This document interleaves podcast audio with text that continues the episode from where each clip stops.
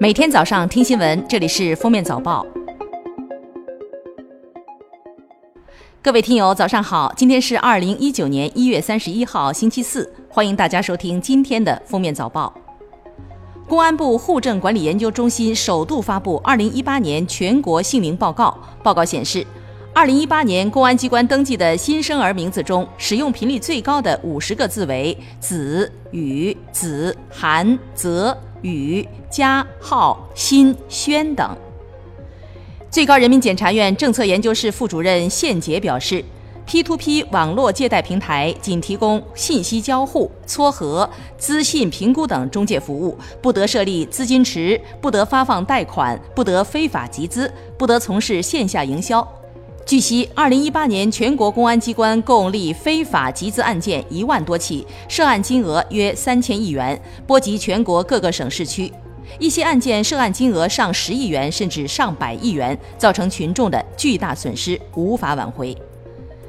中央气象台一月三十号发布暴雪黄色预警和寒潮蓝色预警。山东、江苏、安徽、河南和湖北部分地区有暴雪，零度线将逐渐抵达长江流域。预计中东部大部地区将先后降温六到八度。最近，尽管铁路总局表示限制第三方抢票软件，但第三方抢票软件仍在运作。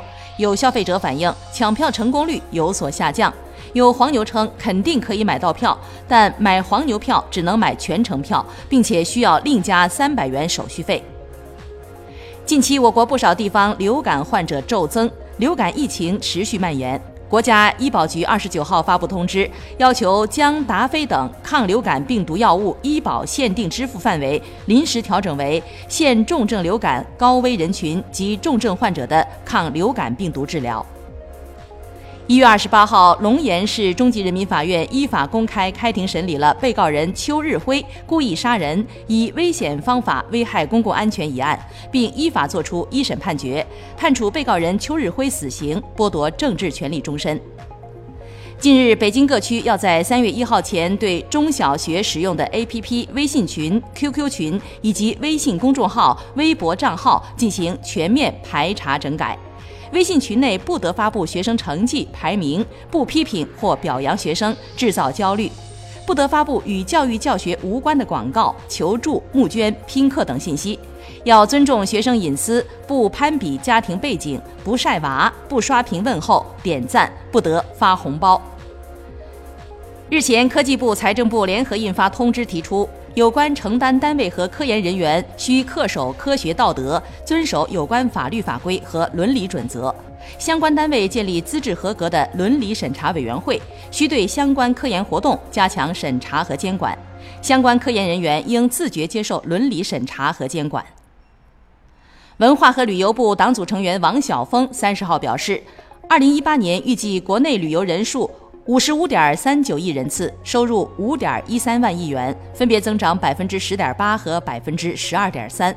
春节期间，各地将安排力量，依法查处不合理低价、强迫或变相强迫消费、无资质导游、黑车、黑店等乱象。国家市场监管总局一月三十号在媒体通气会上披露权健事件调查过程。总局已要求权健公司开展直销经营的北京、河北等九个省市市场监管部门同步加强对有关问题的调查。一月二十八号，有家长发帖举报广西百色市实验小学一蒋姓老师，称其得知家长在殡仪馆工作后孤立其孩子。一月二十九号，官方经初步核实，家长所反映问题基本属实，具体情况还需要进一步核查。目前，该老师已被暂停班主任职务。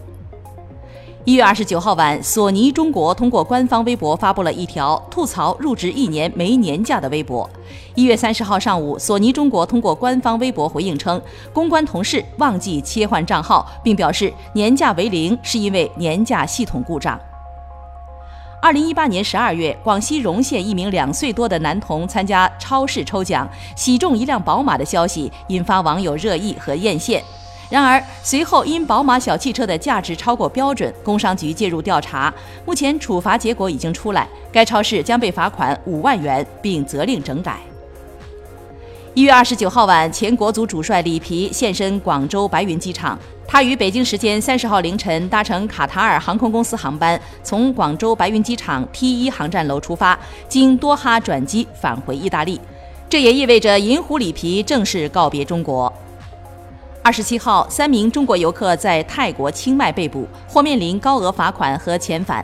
泰国移民局认为，旅拍属商业行为，三人均持旅游签证，没有在泰国工作的资格。旅拍在很多国家是触犯法律的高风险行为。中国驻多国领事馆曾多次提示。当地时间二十九号晚，英国议会就七项涉脱欧协议的修正案展开辩论并进行表决。据英国广播公司报道称，其中两项修正案获通过，另外五项则宣告失败。之后，英国首相特蕾莎梅将重新前往欧盟，重启脱欧协议谈判。据中国驻澳大利亚珀斯总领馆网站消息，近期通过沙发客网站出国旅游并寻找免费住宿，在国内年轻人中较为流行，但这种旅游方式也存在极高的安全隐患。对此，驻珀斯总领馆郑重提醒：旅游过程中应提高安全防范意识，不建议通过沙发客等网站获取免费住宿。感谢收听今天的封面早报，明天再见。本节目由喜马拉雅和封面新闻联合播出。